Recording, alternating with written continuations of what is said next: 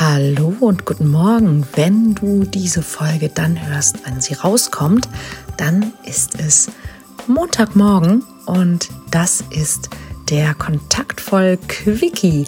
Eine kleine und kurze Folge, die dich in die neue Woche begleiten soll. Und heute geht es um das Thema Dating-Regeln. Am Donnerstag war die volle Folge ja zum Thema Tu etwas anderes und ich hoffe, du hast sie gehört. Wenn nicht, hör sie doch auf dem Weg zur Arbeit. Und ähm, da ging es ja wirklich darum, mal zu schauen, was mache ich denn mit mir selber und wie, wie sehr bin ich denn tatsächlich auch bereit, etwas zu verändern. Und da schließt sich eine, eine Frage an und das ist die Frage nach diesen ganzen Dating Rules. Ja, es ging ja auch in Tu etwas anderes um, ja, soll man dies oder soll man das? Und vielleicht kennst du auch diese Dating Rules, ja, wer wann wen anrufen darf und warum und wann nicht und wie oft und wer zahlt und was man tun muss und wann man Sex miteinander haben darf.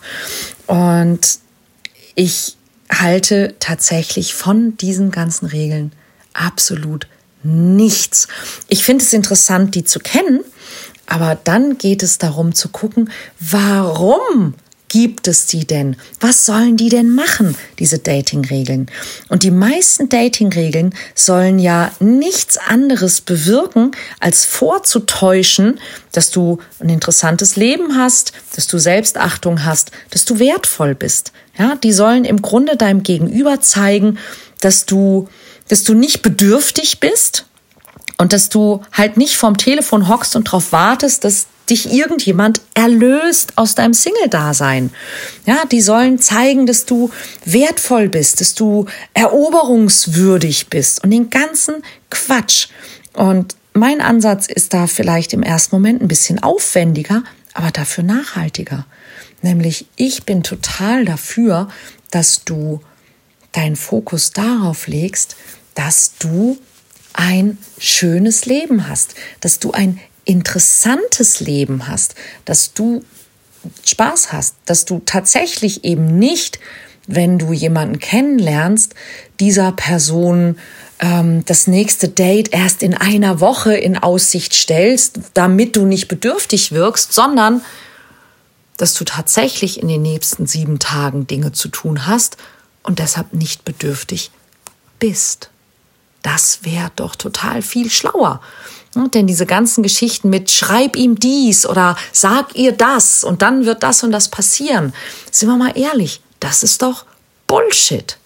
Denn es geht doch nicht darum, dass du jemandem irgendwelche magischen Worte textest oder schreibst, damit die Person dich dann ganz toll findet, sprich, dass du jemand anderen manipulierst, sondern dass du mit einem guten Gefühl du selbst sein kannst und nicht kompensieren, verstecken, Angst haben und eben manipulieren musst, sondern dass du einfach dein Bestes selbst bist, dass du du selbst bist, aber im bestmöglichen Zustand, den es gibt.